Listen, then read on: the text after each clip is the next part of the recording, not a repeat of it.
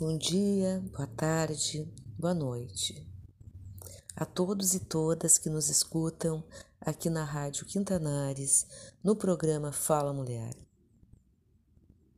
Eu sou Estela Meneghel e tenho contado histórias, tenho contado contos do folclore universal, histórias da comunidade humana.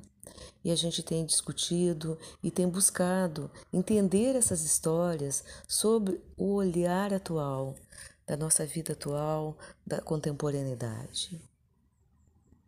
A história que eu vou contar hoje é uma história bastante conhecida.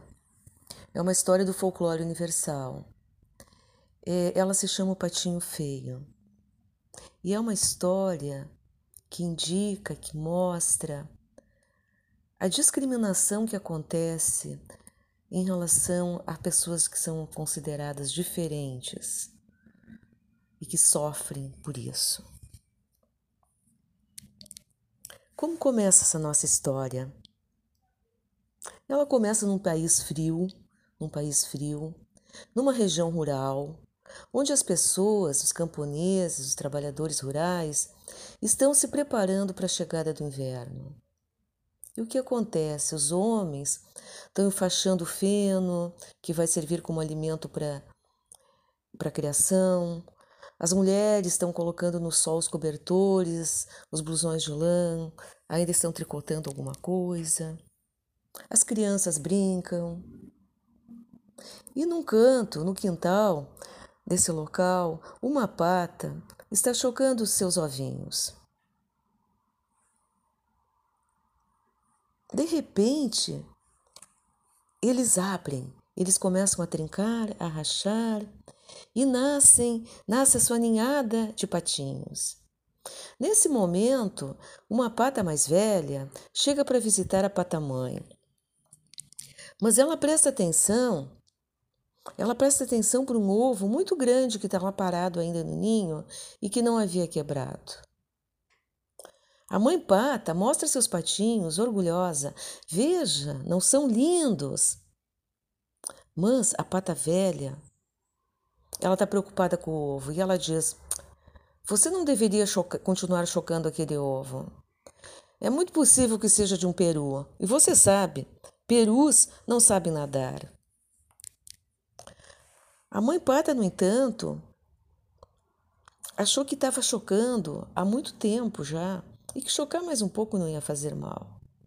Mas não disse nada à pata velha, disse apenas: O pai, veja, o pai desses patinhos ainda não me apareceu nenhuma vez. Nenhuma vez. Então ela continuou chocando, até que o ovo rachou. O ovo rachou, o ovo grande começou a rachar, e dele saiu um animalzinho muito estranho. Ele era grande, desajeitado, não parecia um patinho. Então a mãe pata pensou consigo mesma: putz, talvez possa ser mesmo um peru. Porém, quando ela entrou na água com os filhotes, ele veio atrás e nadou. Ele nadou. Então ela achou: não, ele é um dos meus, sim, ele é um dos nossos. E apesar de ter essa, essa aparência estranha, Porém, no fundo, olhando de determinado ângulo, ele é até bonito. E assim ela apresentou as outras criaturas do quintal da fazenda. Porém, antes que percebesse, um pato, um pato adulto, veio correndo lá do outro lado do, do galinheiro e bicou o patinho no pescoço. Pare com isso, disse a mãe pata. Ora, ele é tão feio, esquisito, ele precisa que o maltratem, disse o valentão. Mais uma ninhada, disse a pata-chefe, como se já não tivéssemos bocas suficientes para alimentar. E aquele ali, aquele grandão, feio, aquele sem dúvida é um engano. Ele não é engano, disse a mãe pata. Ele vai ser muito forte. Só que ele ficou muito tempo dentro do ovo, mas ele vai se recuperar. Vocês vão ver. No galinheiro, porém, todos faziam o que podiam para importunar, para maltratar o patinho o patinho feio. Voavam para atacá-lo, bicavam, gritavam com ele. E quanto mais o tempo passava, mais eles atormentavam. Ele se escondia, se desviava, ficava quieto, mas não conseguia escapar. O patinho, o patinho era mais infeliz das criaturas. No início, sua mãe o defendia, mas com o tempo até ela cansou daquilo. Um dia ela disse: Ah, eu queria que você fosse embora. E foi assim que ele fugiu. Correu muito, andou, até que ele chegou perto de um pântano. E ali ele se deitou à beira da água e ficou quieto. Ali perto havia dois gansos que observavam. Eram jovens e muito cheios de si. Chegaram perto e disseram: Ô, oh, você, criatura horrorosa, quer vir conosco até, a, até o lago ali adiante? Lá tem um bando de gansas solteiras, prontas para serem escolhidas. O patinho não respondeu, mas súbito ouviram-se tiros. Eram os caçadores, e os gansos caíram ensanguentados.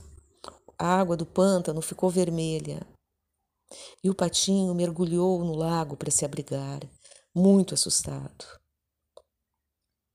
Quando o pântano ficou tranquilo, o patinho saiu correndo e voando.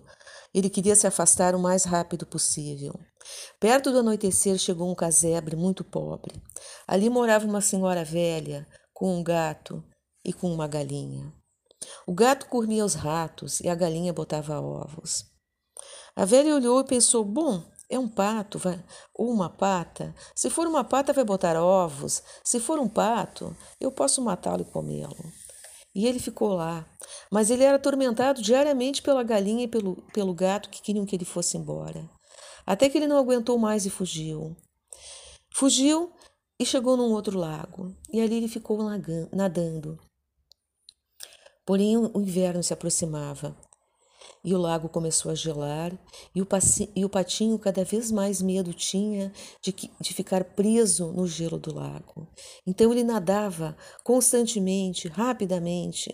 Mesmo assim, ele ficou preso. Um dia passou por lá um lavrador, vendo o patinho preso, libertou ele do gelo e levou para casa. Chegando em casa, ele, as crianças do lavrador queriam brincar com o patinho, mas ele estava muito assustado. Ele estava muito assustado, ele voou, ele derrubou as coisas, ele fez a maior das anarquias dentro da casa do lavrador. E assim a mulher dele empurrou, mandou ele embora, espantou ele com, com o cabo da vassoura, e ele teve que voltar outra vez para a floresta. E assim ele ficou o inverno inteiro, andando de cá para lá, de um lago gelado para outro, buscando comida que estava cada vez mais rara, achando muitas vezes que ele ia morrer.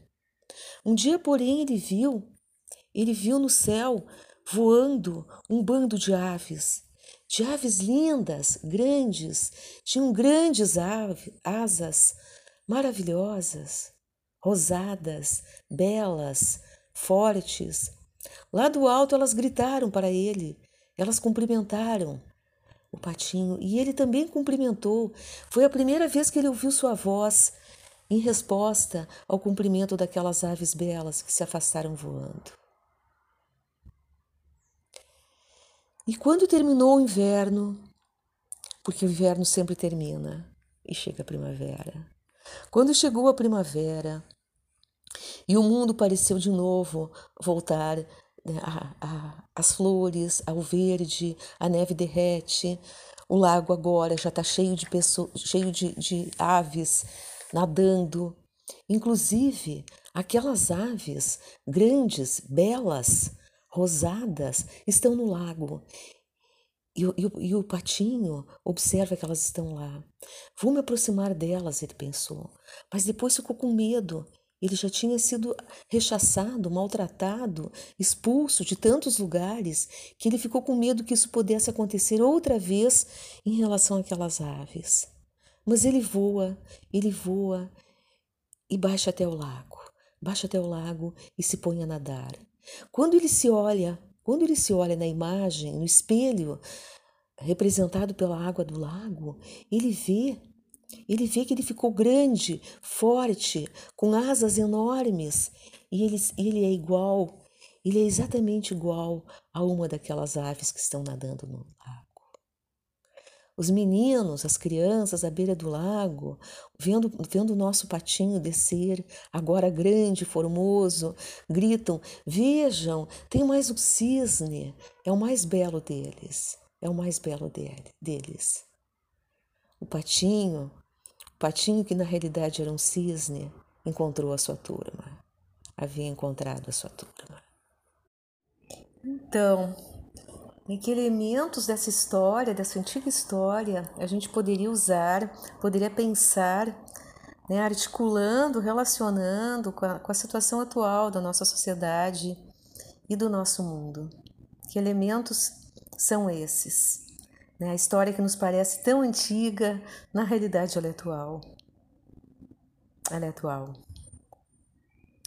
A primeira, o primeiro elemento também que se poderia que se poderia identificar, que se poderia esmiuçar, é a rejeição, né, a discriminação com a criança, com a criança diferente, com uma criança que parece diferente aquele grupo social, né, mas uh, que na realidade ela vai sofrer essa rejeição, essa essa agressividade, essa discriminação, também por ser criança. Por ser criança e pelo fato de que uma criança é mais frágil, ela é mais sensível e ela é mais vulnerável. E todos os processos de socialização, de rejeição, os processos ideológicos de impor uma determinada verdade, impor conceitos, impor maneiras de comportamento, quando feitos em relação às crianças, eles são mais eficazes no sentido que eles vão penetrar, que eles vão se manter de uma forma de uma forma mais duradoura. É muito mais difícil desmanchar né, lidar, entender uma violência que foi feita na infância do que uma que, né, que uma pessoa sofre no mundo adulto. No mundo adulto. Então, essa é a primeira consideração. E como que se manifesta essa discriminação? Essa, a gente pode dizer que essa, essa discriminação se manifesta de duas maneiras. Uma delas é interpessoal, quando uma pessoa vai lá e comete uma, uma discriminação, comete uma infração, comete uma violência em relação a outra, face a face. E a outra é a discriminação comunitária, né, feita pelas instituições, né, feita de uma forma mais ampla, mais estrutural nesse grupo. Em relação à história a história que a gente contou, que a história que a gente falou do patinho feio, a rejeição, a rejeição individual, pessoa a pessoa, ela aparece em vários comportamentos. Ela aparece no comportamento da pata, da velha pata, que vai visitar a mãe, mas ela não tem uma atitude de benevolência, uma atitude de acolhimento, uma atitude simpática né, naquele momento que a pata seria o equivalente, no, né, no caso humano, a uma situação de parto, a uma mulher que ganhou um bebê. Então, uma visita é para congratular, é para né, levar um presente, para elogiar né, a mãe que passou por aquele, né, por, por aquele pela dificuldade que significa né, uma situação de passagem, uma situação limite, um parto, que gerou ansiedade, gerou medo, gerou espera, gerou insegurança. Não, a velha pata vai lá procurando encontrar defeito. Né? Ela vai lá fazendo uma vistoria e ela já, ela já tem uma atitude de rechaço. Quando ela diz esse, esse ovo aí, esse ovo não está me parecendo ok, não está me parecendo normal, ele tem algo errado. Né? Então, a priori, ela não se sensibiliza com a situação da mãe. Ela foi procurar, foi procurar algo né, que não estivesse correto para ela, ela fazer uma crítica né, para ela fiscalizar, para ela botar defeito. Né? A segunda, a segunda pessoa, né, a, o segundo personagem, no caso, né, que, que, que também coloca a discriminação é a, a chefe do galinheiro, que diz: a gente já tem muitas bocas, e esse aí? Esse é estranho, esse não me parece tá ok, né? esse é um engano. Então ela também rechaça, Ela também rechaça, apelando para a questão do grupo como um todo. O terceiro, o terceiro é o pato, o pato adulto, que vai correndo, ou seja, esse ato né, de correndo, atravessar o galinheiro na corrida, significa todo o ímpeto agressivo, que ele vai lá para bicar o pescoço do patinho. Né? Ele vai lá bater numa criança, seria o equivalente de um, de um adulto ir bater numa criança. Né? E se fazia de corajoso, de valentão para uma criança. Ele faria isso para alguém do seu tamanho? Né? Quantos valentões que andam por aí, né? É, apavorando, né? ameaçando os que são mais fracos, os vulneráveis. Grande valentia é essa, né? E a própria mãe, né? a própria mãe que de início ela protege, mas, mas no fim ela, ela não aguenta mais e ela e ela também coloca que gostaria que ele fosse embora. Então, essas a gente pode citar como discriminações, como, né, como, como discriminações que acontecem face a face. Mas existe também uma discriminação que é social. Aquilo que, que se equivale, se equivale, eu diria, com aquilo, aquela definição do Silvio Almeida do racismo estrutural. Né? Existe uma discriminação estrutural, eu diria que é aquela que acontece nas instituições, na escola, na igreja, no âmbito jurídico, policial, das nossas instituições da sociedade, né? quando elas têm códigos, né? que significa que alguns vão ter acesso né, àqueles locais, vão ter privilégios e para outros a porta está fechada. A porta é vedada, o ingresso é vedado. Então, isso caracteriza o racismo, a discriminação, a violência estrutural da sociedade. E ela fica invisibilizada, ela fica invisibilizada e ela fica justificada, entre aspas, quando as pessoas dizem: não, é, quem tem mérito, quem trabalha, consegue chegar lá. Uhum. Quantos a gente vai ver? Né? Quantos? Quantos jovens que trabalham o dia inteiro vão fazer um, um, curso noturno e conseguem ir adiante depois? O quanto isso significa a potencialização das dificuldades né, a dificuldade para ingressar né, nessas instituições, nesses trabalhos, né, né, né, nessas, nessas carreiras né, que são que são de certo, que são mantidas para aquele para um determinado grupo dentro da sociedade. Né? E uma forma de manter as, as pessoas afastadas é discriminar desde as crianças, dizendo para elas que elas não têm valor, que elas não são bonitas, que elas não valem nada, que é o que acontece com o patinho feio que é o que acontece com o nosso patinho feio. E isso faz lembrar né, várias situações também, a, a, a atitude da mãe né, de mandar ele embora, faz lembrar de várias situações que acontecem na atualidade na sociedade, de crianças, de jovens, pré-adolescentes, que fizeram algum comportamento, tiveram algum comportamento que foi considerado inapropriado, incorreto. Pode ser uma menina que, que engravidou na adolescência, muitas vezes vítima de um abuso sexual.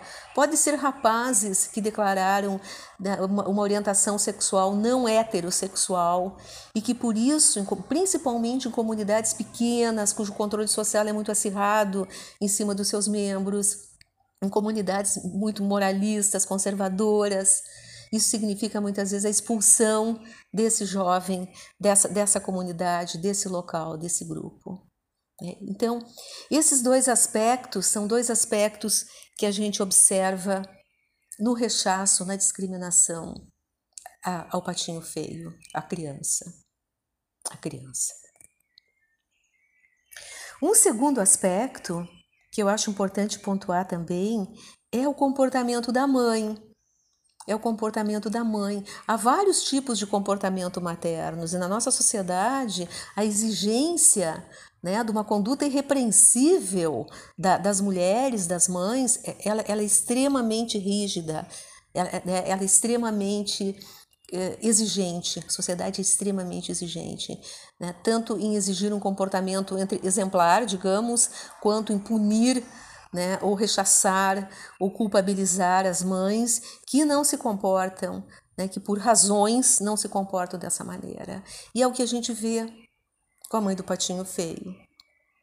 A mãe do patinho feio. No início, ela tenta proteger o patinho, justificar, né?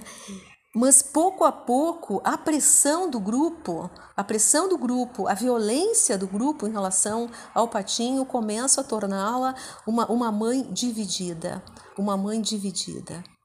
Né? E, e, e, uma mãe dividida, é, é, a situação de estar dividida, essa ambivalência que significa essa divisão entre atender a expectativa ou as regras ou as exigências do grupo social, que pode ser a família, pode ser a igreja, né, pode ser a vizinhança, pode ser a escola, e atender às necessidades, os desejos do filho ou o desejo de cuidar, de proteger essa criança? Então, essa, essa, é, é, essas duas situações antagônicas né, fazem com que a mulher se sinta completamente desenergizada, completamente prostrada frente a essa exigência que, na a qual ela é incapaz de responder e de dar conta, como se fossem né, como se fosse uma duas forças opostas né, exigindo comportamentos diferentes e opostos. Então essa mãe prostrada que a gente que a gente vê, né, que é a conduta da, da mãe do patinho feio. E uma sociedade né, que não protege os mais frágeis e não permite, não dá condições para as mulheres né, de maternar e de cuidar dos seus filhos, é uma sociedade extremamente doente. O que quer que ela diga, quais são, quais sejam os discursos ideológicos de proteção à criança que essa sociedade emita, né, se ela não tem a prática, se ela não consegue manter condições para que as mulheres possam maternar e cuidar dos seus filhos, é uma sociedade doente, é uma sociedade que não está atentando para as necessidades da vida. Ainda, uma outra questão que aparece é o que a gente poderia chamar da peregrinação do patinho feio. A peregrinação. Então ele sai ele foge da, né, da, da, fazenda, ele vai para o pântano, ali ele encontra aqueles gansos que querem sair para namorar, mas que acabam sendo mortos pelos caçadores. Daí ele vai naquela, no casebre, onde mora a velha senhora com o gato e a, e a galinha, que acaba escorraçando ele. Daí ele vai para o lago, fica preso na neve, é socorrido pelo lavrador, vai para casa do lavrador e, e, se mete em confusão de novo porque ele está muito assustado. E assim ele passa o inverno, né, achando inclusive que vai morrer. Então, esse trajeto, essa peregrinação, lembra muito grupos de jovens na nossa sociedade, jovens perdidos, não vão à escola ou vão num, num período né, pequeno que não desperta maiores interesses, não conseguem pensar numa profissão, num trabalho. Muita, muitos se automutilam, muitos se automutilam, muitos têm comportamentos muito depressivos, muito autodestrutivos, né? se envolve com drogas, com bebidas alcoólicas, com amizades que não produzem, que não produzem nada, alguns se vinculam ao tráfico, meninas engravidam, deixam os filhos, não conseguem cuidar, algumas vão para a exploração sexual, para a prostituição. Então, esse, esse, essa peregrinação ao léu em vão né, nos, nos põe a pensar na nossa juventude, né? Que, que, que, tipo de perspectivas, que tipo de orientação, que tipo de cuidado nós estamos conseguindo desempenhar, nós conseguimos, estamos conseguindo produzir, nós estamos conseguindo proteger ou não os nossos jovens. Mesmo sabendo que, que há uma diferença entre classes, entre classes sociais, que muitas vezes aqueles que são mais aquinhoados na sociedade colocam seus jovens numa redoma de vidro né, onde eles têm todas as benesses, enquanto que aqueles das classes populares né, vão para um trabalho precoce ou, ou, se ligam ao tráfico quando não tem uma perspectiva melhor. E muitas vezes são né, os, os próprios comportamentos, o próprio itinerário levam a uma situação de muita precariedade, de muita violência e de, e de não boas perspectivas. Porém, Porém, a, no fim da história, nós temos um elemento, um elemento de esperança. A primavera volta. a primavera volta. A primavera sempre volta. Por mais longo, por mais frio, por mais triste que tenha sido o inverno, a primavera volta. A primavera volta, o nosso patinho feio se fortalece, se torna um, um, um cisne, se reconhece como um cisne e encontra o seu grupo. Encontra o seu grupo. E, e o final do Patinho Feio, nós falamos então da, de, das vulnerabilidades dos jovens que se perdem pela vida em peregrinações infrutíferas, falamos da mãe dividida e prostrada, falamos de aspectos tristes, sombrios, né, vulneráveis. Mas o, o, o, patinho feio que encontra sua turma e se, e se acha, né, se encontra, se vê um cisne, ele é um cisne, me faz lembrar da história da menina Hub nos Estados Unidos dos anos 50. Essa menina que se tornou uma lenda. Nos anos 50 vigorava o apartheid nos Estados Unidos, ainda vigora, né? Ainda vigora, não, não, não exatamente como era, mas ainda vigora um racismo muito grande, né? Nos Estados Unidos, como aqui no Brasil. E no regime do apartheid dos anos 50, então que tudo estava dividido, né? E o acesso era para era diferenciado para brancos e negros, as escolas, os restaurantes, né? os bancos dos ônibus, os banheiros públicos, toda a sociedade segmentada entre equipamentos sociais dirigidos para os brancos e outros inferiores, é claro, dirigidos para a população negra. Nesse momento, a Louisiana um dos estados da federação, e eles fazem uma lei para quebrar essa segregação das escolas. E eles abrem então a possibilidade pela lei de que crianças negras frequentem escolas até então dirigidas, né, e, e cujo acesso era somente para as crianças brancas. E essa menina, que tem por volta de uns 10 anos, ela vai para a escola. Ela vai para a escola com uma escolta policial e quando chega na escola, o galinheiro humano, no caso, se comporta como o galinheiro que nós vimos do patinho feio. Eles gritam, eles vaiam, eles ofendem, é, eles, eles né, gritam impropérios para aquela menina. Os professores se recusam a dar aulas, exceto uma das professoras. E lá está o, o galinheiro, então, humano, racista, né, se comportando dessa maneira mostrando todo, toda a violência a discriminação do racismo. E a menina entra. A menina entra com a espinha ereta, com dignidade, com coragem. E por isso ela se torna lendária. Ela se torna um cisne. É, até hoje, então, há, há relatos, ela ficou ela ficou famosa e exemplar por essa atitude, uma criança. Então as crianças também resistem. As crianças também resistem. E, e nesse sentido a primavera volta. A primavera volta, sempre volta a primavera. E assim como as crianças resistem, elas são discriminadas, sofrem violências, mas elas resistem e elas encontram a sua turma. As mães, as mães prostradas, as mães eh, desempoderadas, as mães ambivalentes, né? As mães que muitas vezes não conseguem cuidar dos seus filhos, elas também conseguem. Também há mães fortes. Não por, ter, por não terem sofrido violências, iniquidades, por terem sido feridas ao longo da vida, muitas delas foram. Muitas delas, inclusive, perderam os filhos assassinados ou que, ou que fugiram de casa, não foram mais encontrados, desaparecidos. Né? Mas muitas dessas mulheres resistem né? juntam os seus pedaços, se fortalecem e seguem a luta. E nesse sentido, o exemplo que eu trago é um exemplo a partir de um filme que se chama Alto de Resistência, né? e que mostra então mães na favela do Rio de Janeiro, mulheres que tiveram os filhos assassinados, que tiveram os filhos jovens, adolescentes, crianças mortos por balas perdidas ou por balas é que, que havia uma intencionalidade, que havia uma intencionalidade.